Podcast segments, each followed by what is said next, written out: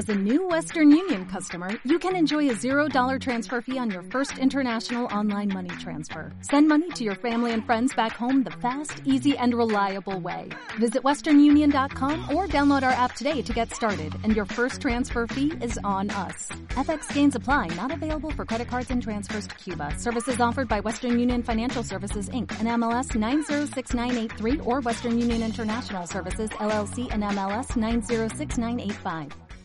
Bienvenidos, queridos oyentes, a una nueva edición de Entre Cómics. Doctor Snack, muy buenas. Muy buenas. Esta semana las editoriales han tenido a bien darnos un pequeño descanso a base de, pues bueno, no sacar tropocientas novedades, lo cual mi garganta va a agradecer bastante.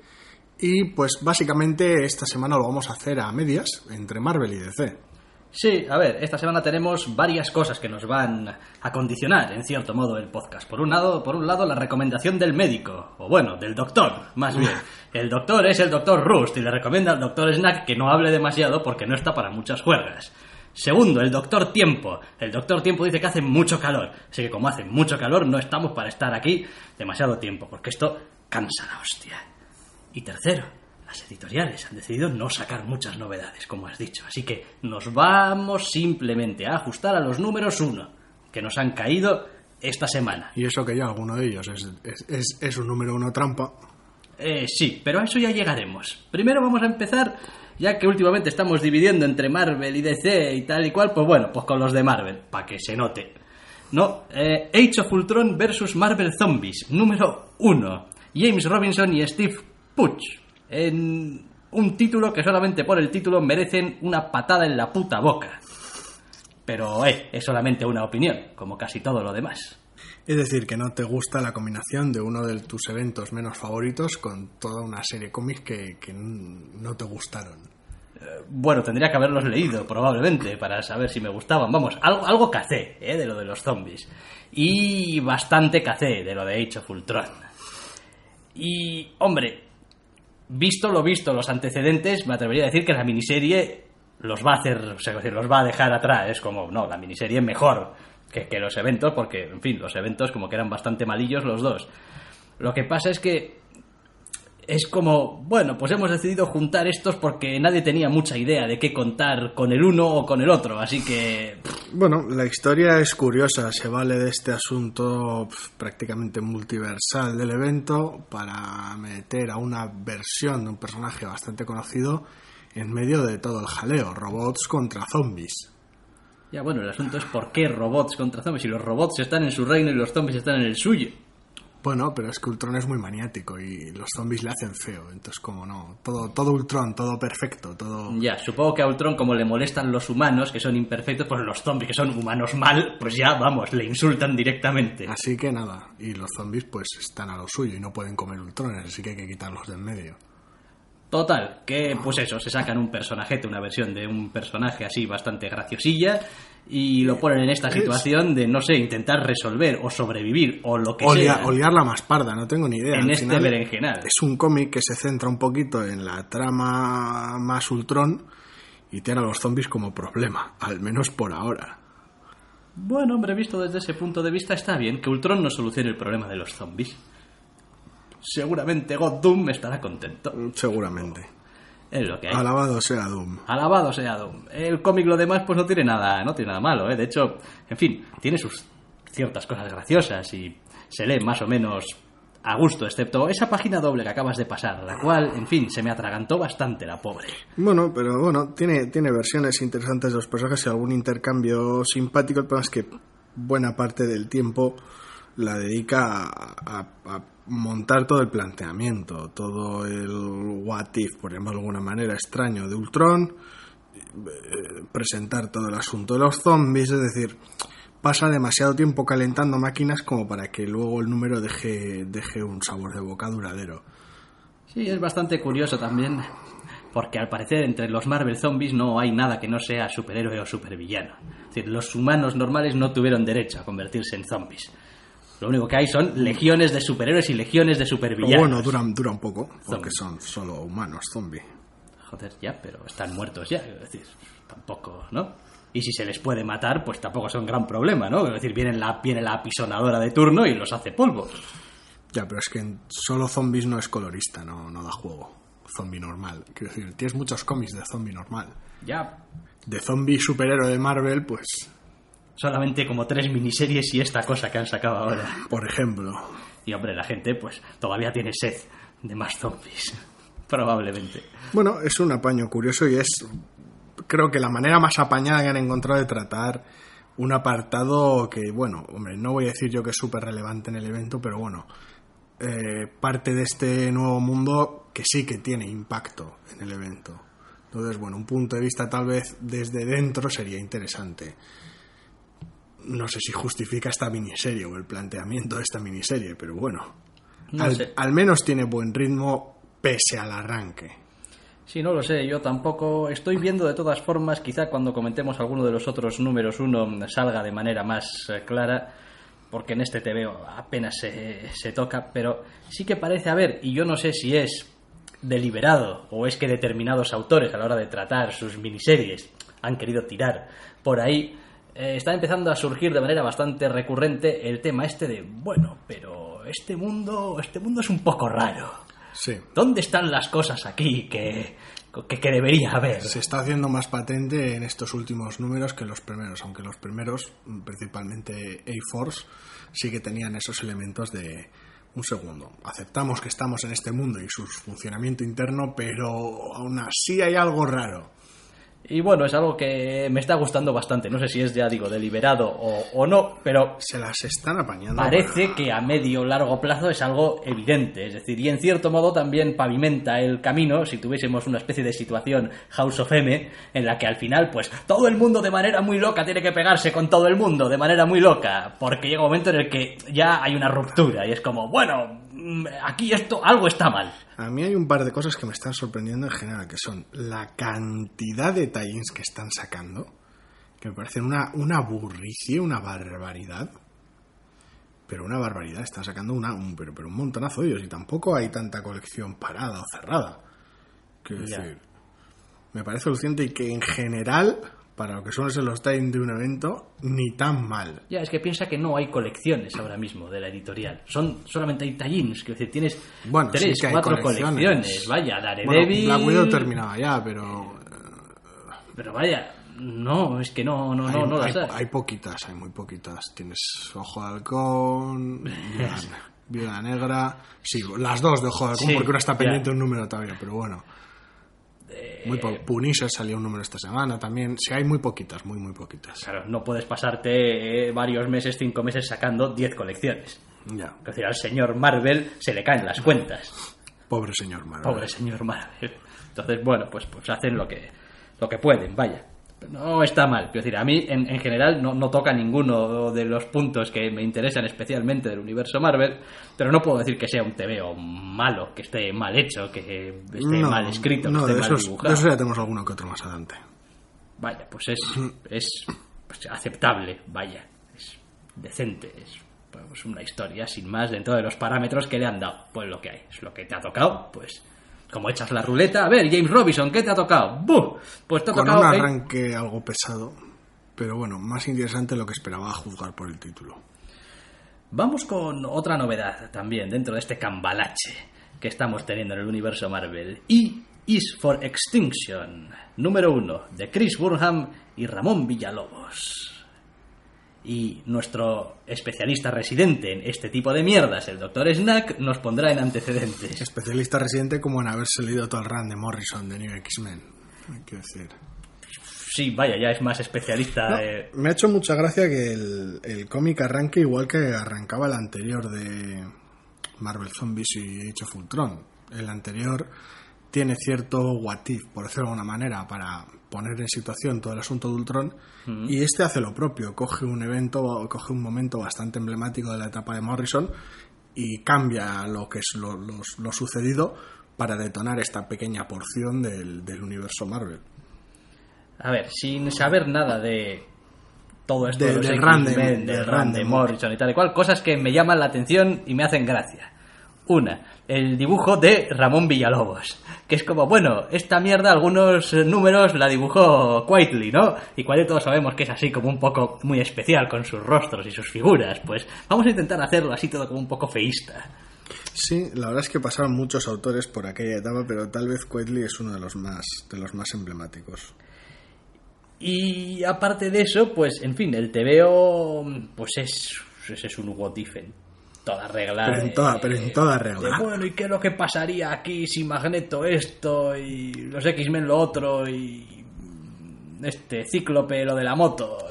La verdad es que es gracioso porque eh, pese a que parte de un what if en una situación que se dio durante la etapa de Morrison y hace avanzar el tiempo años y años desde lo que sucedió, retiene personajes, retiene uniformes, retiene estética en general, retiene ciertos temas antagonistas que es como si, aunque hubiera pasado el tiempo dentro de este universo, realmente siguieran tocando los mismos temas. Es como, ha pasado el tiempo, pero en realidad las tramas las hemos congelado hasta este momento del cómic, donde reanudamos las tramas que dejamos aparcadas desde ese what if, por decirlo de alguna manera, desde ese momento en el tiempo.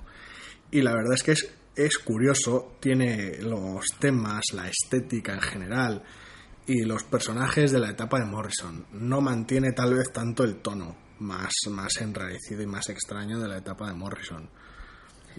No sé, a mí me da la sensación, leyendo el, el TVO, de que este es un, un, un cómic de, de X-Men venidos a menos.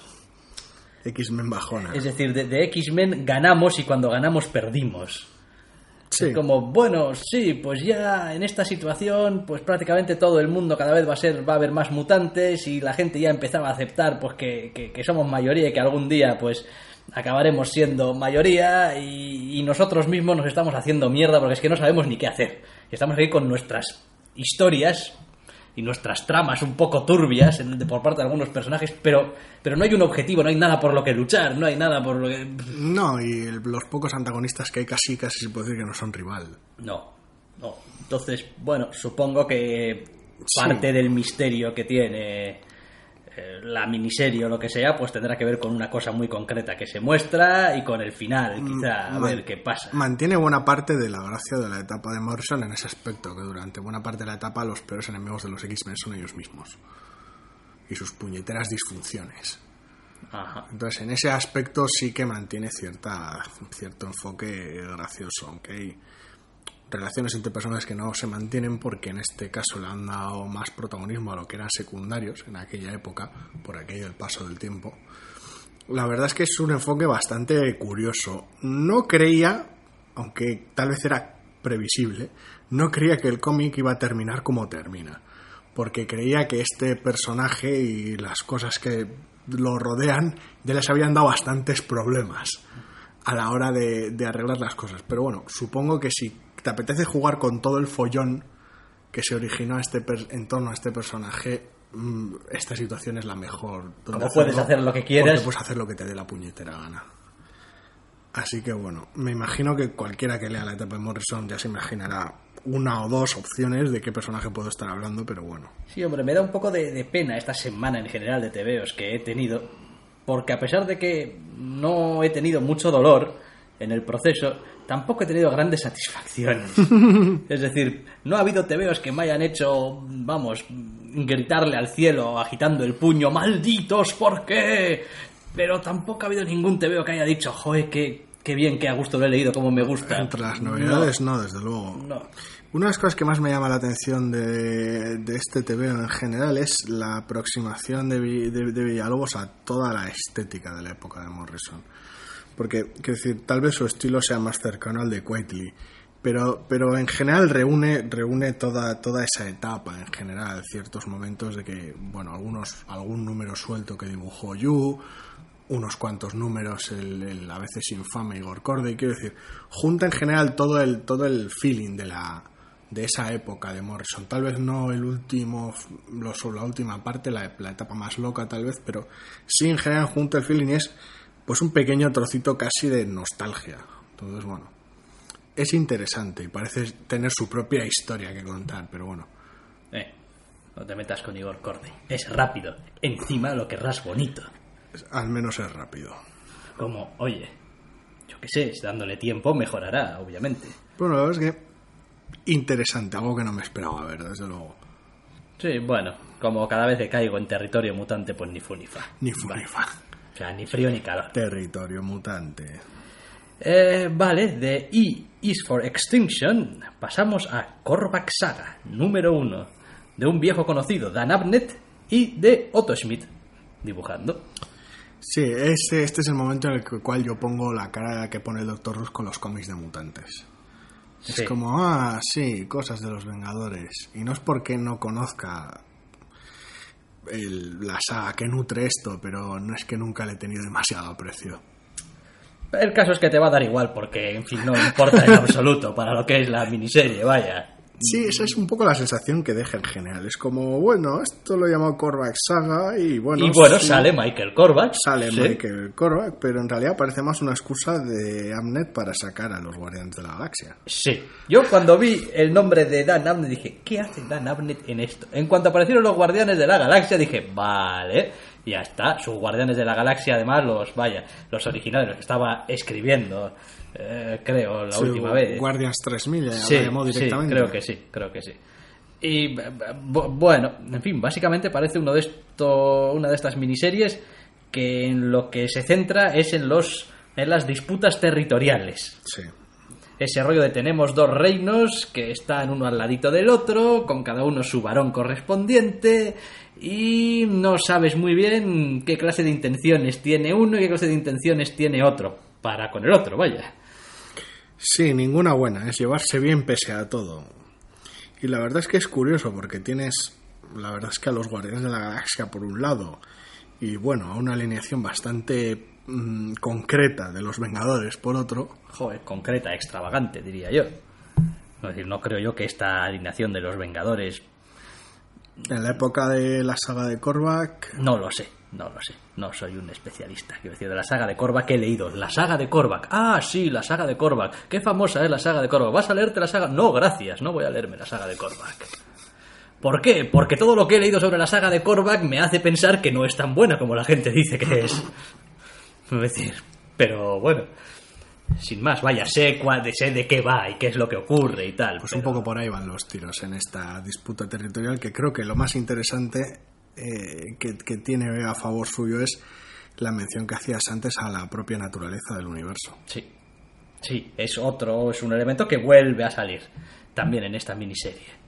Lo cual, pues, en fin, a mí me parece que está hecho ya, a estas alturas creo que ya está hecho adrede. Es decir, yo creo que Sí, no, no. Hay, hay, hay una serie de, no voy a llamarlo directriz, pero como... Un mandato oye, editorial, Sí, sí. es como, bueno, aquí que sepáis que, oye, aquí, pues para el número 5 o así de, de Secret Wars necesitamos que mováis un poco el tema este.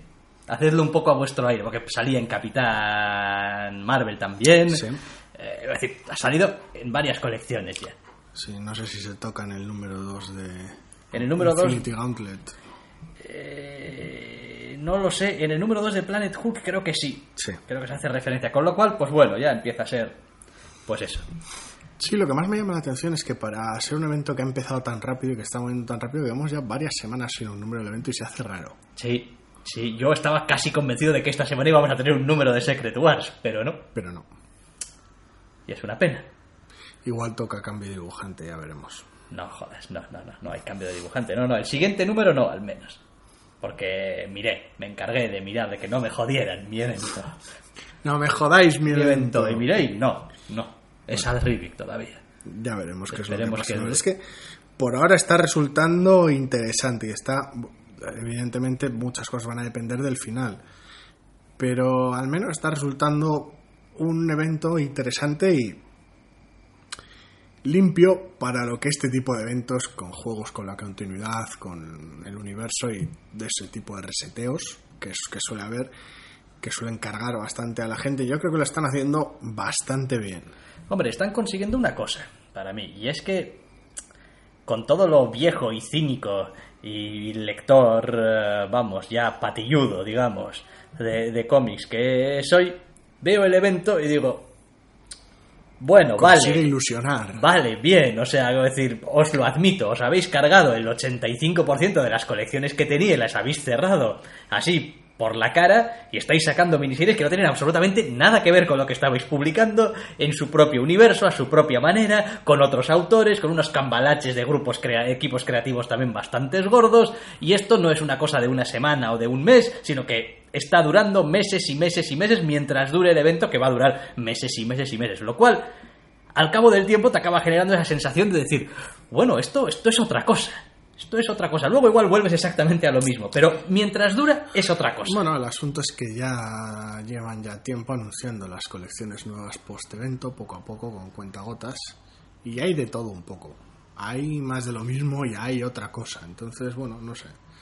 No sé, yo no soy partidario de este tipo de borrón y cuenta nueva en general. Lo que no me acaba Mi de quedar a mí muy con claro DC no es buena en ese es que aspecto. nada de lo que he visto en esas previas de lo que va a venir después en colecciones justifica todo este follón. Mm, No, no, sí que hay. Sí que la integración de un par de personajes sí que depende de ciertos cambalaches de este tipo, pero no de, Bien, pero no de no algo te- de esta envergadura. Pero no te cargas el multiverso solamente para traerte dos personajes. No, no. Porque no es como si no existiesen viajes entre dimensiones, viajes en el tiempo. No, pero bueno, supongo que es de todo un poco. También le das carpetazo al universo Ultimate y bueno, atas ciertas cosas, cambias otras, ya veremos. Toda- Todavía, todavía no hemos empezado a ver todos los cambios de esto, así que bueno. No, no, pero bueno, ya veremos, ya veremos. Sin más, esos los números unos de Marvel, no nos vamos a detener más, que ha salido un número 2 de Infinity Gauntlet y un número 2 de Planet Hulk, que van más o menos por la misma derroteros. sí.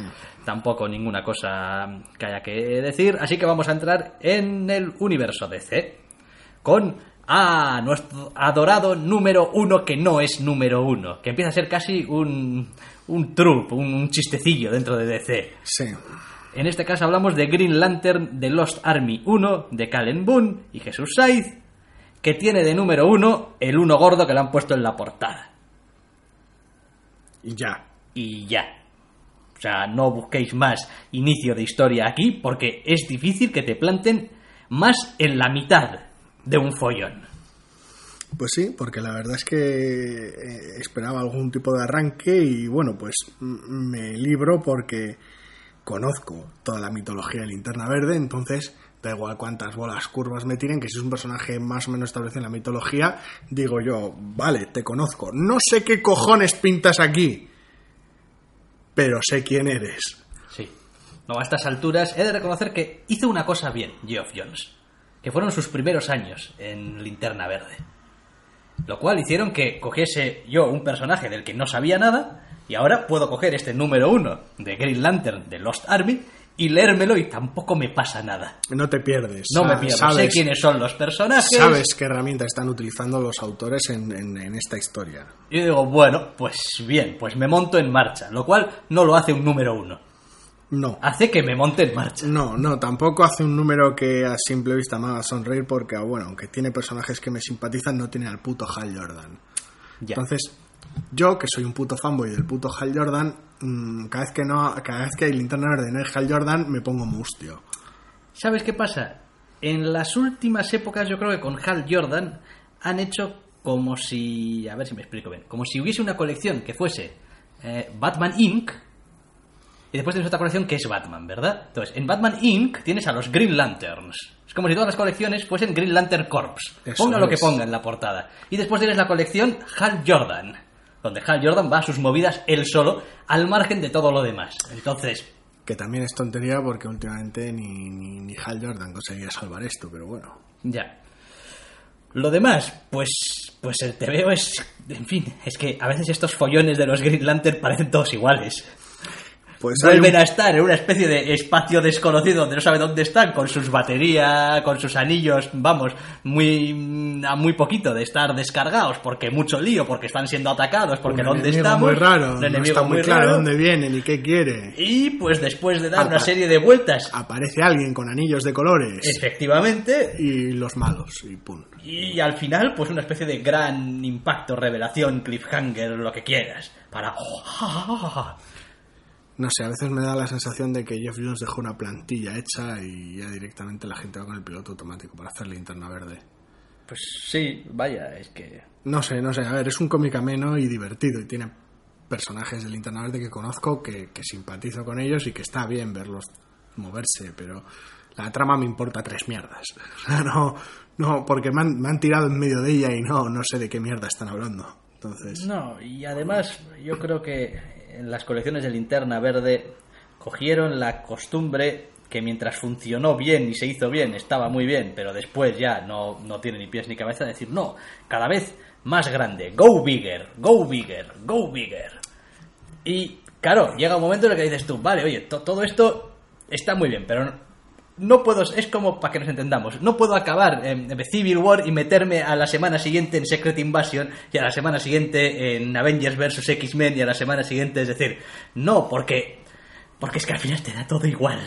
Sí, da esa sensación de que ya nos pasó en su momento con la etapa final de Jones, de no había cómic de linterna verde que además de linterna verde no, ten- no tuviese alguna otra mierda en la portada diciendo como cosa gorda, arco argumental y, Sí, sí. súper importante, War of esto, Light of lo otro.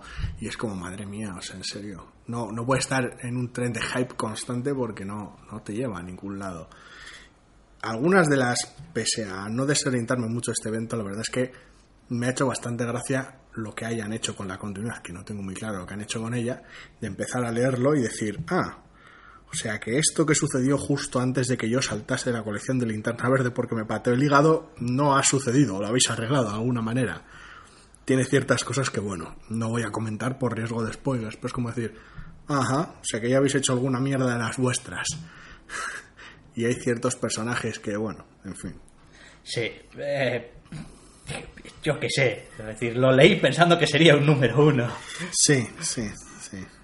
Si llego a saber que era pues otro número de, no sé, Green Lantern Corps, pues Eso paso de ello. Y eso es- que me gusta, y eso que el dibujo de, de Said me gusta, ¿eh? me gusta mucho, me parece, me parece muy agradable. Sí, su, no, su, aproxi- su aproximación a los personajes es muy buena y, y en general es muy limpio, muy vistoso. Ah, Pero, no, no, no, es- no, no, no es, no es para mí. Decir, tendría que leer lo que ha pasado antes, sea lo que sea, sean en los números que sean. O sea, no.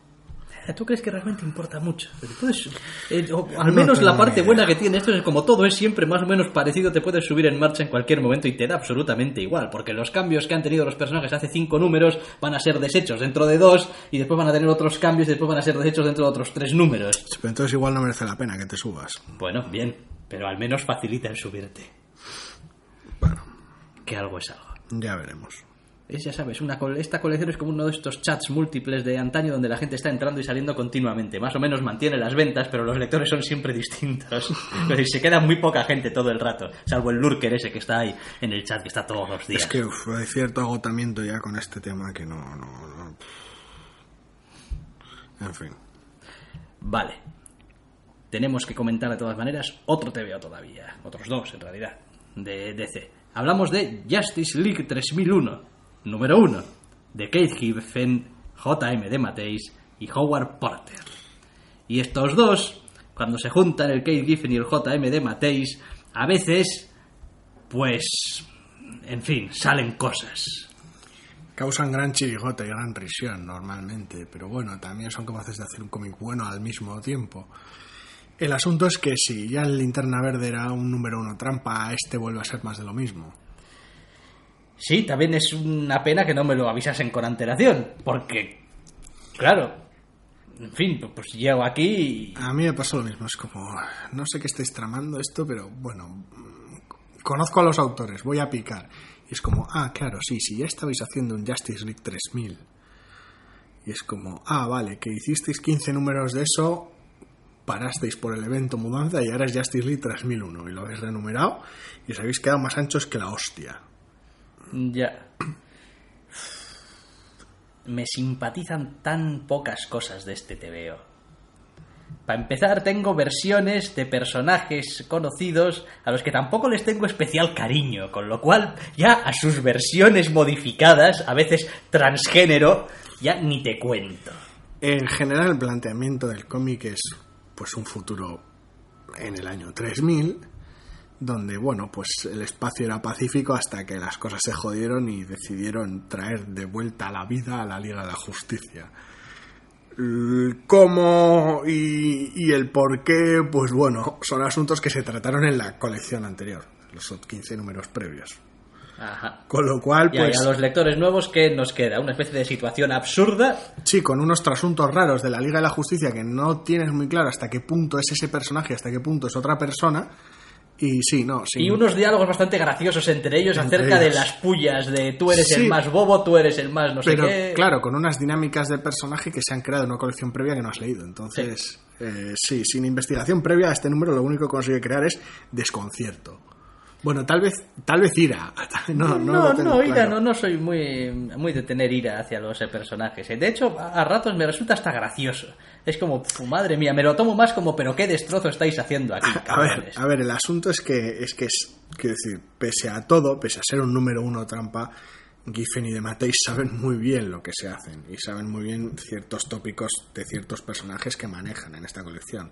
Entonces, sabiendo de qué va, de qué rollo va el cómic, el ritmo es bueno y igual no está bien llevado del todo, pero tiene ciertas situaciones interesantes y bien llevadas. El problema es que, claro, cuando ya te entra mal el cómic, pues No, si es que tampoco es que me entere mal. Quiero decir, si yo no tengo nada en contra de este TVO, pero es que el TVO hace muy poco por ayudarme. ya, Aparte de que, bueno, tiene unos muros de texto en algunos momentos que, en fin, hay que sacar el pico y la pala Sí, es. y, y empezar a acabar a través de las páginas, porque madre mía, cada persona que habla aquí parece que tiene que soltar su discursito y no están para estarse callados. Pasa también con Justice, con Justice League 3000, pasaba, quiero decir, con la, con la colección inmediatamente. Bueno, Yo lo entiendo, ¿eh? colección, Que decir, a estos guionistas les mola el... Sí, pero, pero antes no pasaba, decir, es, es algo más acusado en esta colección. Quiero decir, en sus trabajos previos no era para tanto, sí que eran muy jodidamente parlanchines, pero estaba, estaba mejor distribuido.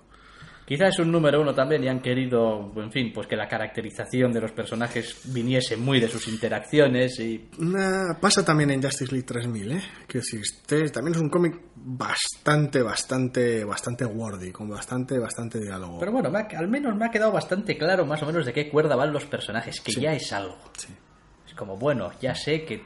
Y, incluso he podido captar ecos de pues cómo han llegado a ser los personajes. En plan, no, cosas, ADN, tal, eh, no sé quién... eh, Incluso tengo a- desde el principio más o menos claro quién es aquí el malo o la mala y qué es lo que pretende, aunque su plan, en fin, pues, pues no está funcionando precisamente. Y bueno, pues tiene Está- sus cosas. Sí, no es uno es no es no es una etapa así loca de la JLI, pero pero el, el tono a veces se le acerca bastante. Y la verdad es que es interesante, pero creo que han hecho flaco favor renombrando la colección y renumerándola. La verdad, que decir, causa más más efecto de me estáis engañando con un número uno que no es tal que realmente eh, intentando ganar lectores nuevos, pero bueno. ¿Qué le vamos a hacer? Bueno, al menos han conseguido que yo me interese por la colección previa, que se me había pasado bajo el radar y pues me he puesto a echarle un vistazo. Sí que es un poquito pesada y son tal vez demasiado charlatanes los personajes, pero bueno, al menos es interesante. bien, vamos a terminar con DC. Por esta semana, vaya. que no Terminar con DC. Em, con esta colección a la que sé, porque lo has dicho varias veces, que tenías interés en ver cómo Sí. resultaba. Tenía We Are Robin, enorme curiosidad. de Lee Bermejo y Jorge Corona. Lee Bermejo guionizando. Sí, sí, era uno de los era uno de los motivos, no el principal, pero era uno de los motivos como ¿qué narices hace Lee Bermejo guionizando si no va a dibujar? Mm, Porque claro, esto ya no es no es Suiciders, quiero decir. No. Es como, porque esto, aquí estoy guionizando mi propio proyecto que dibujo, no, no, aquí estoy guionizando, sí, pero no. Y vaya, el título no miente en absoluto. Esto sí es un número uno, número uno, de verdad. Sí, Y sí que tenemos a We Are Robin. presentan la situación, presentan al protagonista y a otros personajes que, bueno, ya recibirán más tiempo de rodaje en el segundo número. Estructuralmente está bien llevado. Hace lo que tiene que hacer un número uno. Es verdad que no me parece que lo haga especialmente. de una manera especialmente brillante ni especialmente divertido. Tiene muchísima narración. Y el ritmo no es especialmente bueno. Y eh, la situación del protagonista tampoco es algo tan, tan excepcional como para que requiera tanta explicación, tanto... Dedicarle tanto tiempo. Sí, de porque, porque manera. vaya, viene de un sitio bastante lugar común. Es como... Sí, sí, se extienden demasiado con ciertas explicaciones. Da demasiadas vueltas el cómic para llegar al final. Sí, y yo creo que ese es el asunto, ¿eh? Y ese tiempo lo podía haber aprovechado de otra manera. Pero pese a eso, creo que mi mayor problema con el cómic no es el cómic, o sea, es la situación de Gotham, la situación presente de Gotham, más que, más que el cómic como tal. Porque, de paso, al margen de hacer los deberes y leerme este We Are Robin 1, me he leído también el 41 de Batgirl, que es el lanzamiento de esta semana de Batgirl, para ver un poquito la situación al respecto después de haberme leído el 41 de Batman. Ajá. No me gusta Gotham. ¿Por qué te haces eso? Quiero decir. Para ver si los cambios eran interesantes y me apetecía leer, no, no. A ver, creo no. que lo último, o spoiler, creo que ya lo dijimos alguna vez, eh, hay un nuevo Batman en la ciudad, Sí, ¿no? Bien. eh, ¿Cómo cambiar un Batman por otro va a hacer mejor la colección? Eh, no, no, no la hacen. Batgirl hablan, por razones obvias que no voy a entrar a comentar, eh, hablan sobre es la situación nueva de Batman en la ciudad y, y oh Dios mío, y, y- y me, da, me da miedo que en, que en esa Gotham este cómic no pueda gustarme. Este primer número me gusta. Me parece ¿Qué- una qué- situación ¿Qué le ha interesante. pasado a Gotham? Le han puesto de repente luces en todas partes y, y- y se puede salir de día. Me da miedo que, al igual que pasaba antes, que cualquier colección que llevase mínimamente Gotham en el nombre requería la presencia de Batman tarde o temprano, Ajá. estropeándome mi Gotham Academy, Ujú. Me da miedo que pase lo mismo en, en otras colecciones. Y en esta además tendría más sentido, porque, joder, se trata de un grupo de gente enarbolando una bandera bastante clara, como dice el título de la colección. Sí. Entonces, si la presencia de Batman, normalmente innecesaria, más allá del es Batman, compra este cómic, suele estropearlo, la presencia del nuevo Batman pu- puede, puede suponer una patada en el hígado. Hmm, Entiendo lo que quieres decir. Eh, creo que van a sudar bastante si son un poco listos del asunto. Ya veremos. Pese a los problemas de ritmo mencionados y las vueltas que da, la verdad es que el cómic me ha parecido interesante. No tengo muy clara la elección de este primer antagonista, si realmente es interesante o no. Pero bueno, mientras sirva para presentar la situación a los personajes, mal menor. Sí, hombre, a ver, el TVO hace bastante buen trabajo presentando inicialmente al protagonista en una escena que pues te cuenta prácticamente todo lo que necesitas saber ya del personaje y después pues es eso, marea mucho la perdiz porque quiere acabar de una manera muy concreta. Y entonces pues pues en fin, pues se pierde un poco en cosas innecesarias, que podían haberlo dejado con el dibujo y dos detallitos de texto y ya está. Pero bueno, se empeñan en narrártelo y narrártelo. No sé, yo creo que pueden haber aprovechado para contar también ciertas cosas del punto de vista de otros de los personajes principales. Entonces, Sí. Pero juegan una vez más a la carta de gente hablando de manera misteriosa, no sabes quién le habla, a quién le habla. Sí, sí, es él, sí, es él, seguro que es él, sí, seguro Sí, que tienes, tienes escenas con un montón de cuadritos de distintos colores para distintos personajes que todavía no te han presentado. No sé, me parece que, que todo ese tiempo de artificio innecesario eh, se podía haber aprovechado de otra manera. Quiero decir, ya la premisa es lo bastante interesante como para que no tengas que andar haciendo malabares con tanta tontería. Pero bueno, decir, si consigue mantenerse así y evitar este tipo de chorradas una vez que los estén presentados, a mí me vale. Sí. Ahora, a medio plazo, como muy tarde, vas a tener al murciélago. Sí. Es decir, no puedes hacer una colección que sea We Are Robin con gente que esté, pues no sé, arrogándose el título de Robin mucho o poco y que tarde o temprano Batman no diga "Ch, copyright, chavales. Sí, no, no, no, no, sea ciencia cierta que va a salir. De hecho, es, es, es imposible que no salga. Tal y como lo han planteado en, el, en, el, en Batman y en Batgirl y tal, tiene que aparecer a la fuerza. Quiero decir, si no, es ir en contra de toda la situación que ellos nos han planteado. Con lo cual, pues, tal vez consiguen que todo encaje y funcione bien, o tal vez me saquen de la colección. Bueno, oye, en Gotham Central a veces, a veces salía Batman y no estropeaba el TV. Ya, ya, ya, ya. Era ese acercamiento Batman de fondo. Ya, ya. Ya veremos qué pasa con esto. En general, yo no soy súper fan de todo lo Batman, pero vamos. Esta premisa es interesante y espero que se mantenga así. Pues sí, esperemos que se mantenga así y esperemos que nosotros nos mantengamos unas cuantas semanas también, pues así, con media docenita de colecciones, sin ninguna estridencia, sin ningún tsunami de nuevas colecciones. Recuperando un poco la voz. exactamente qué falta nos va a hacer, porque seguro que nos van a joder todavía. ¿eh? Sí, hay mucho material pendiente todavía. Y sin más, lo vamos a dejar aquí una semanita tranquilita, vaya, sin grandes sobresaltos, con algunas cositas como esos números uno de DC que no son números uno, pero vaya, a grandes rasgos, una colección de las de una semana de las de decir, bueno, pues Ni tan mal. ni tan mal, ninguna cosa rara. Os esperamos de todas maneras. Yo estoy esperando ya, además, con número gordo de Secret Wars. Espero, no lo sé, no he mirado cuándo sale, pero espero que ya la semana que viene tengamos número gordo. Y volvamos a hacer uno de nuestros legendarios, hablar de un número sin spoilers, cuando básicamente lo que quieres es soltarlo todo. Soltarlo todo. Pero como no puedes, pues nos aguantamos. Y es lo que haremos también, si así lo queréis, la semana que viene. Hasta la semana que viene.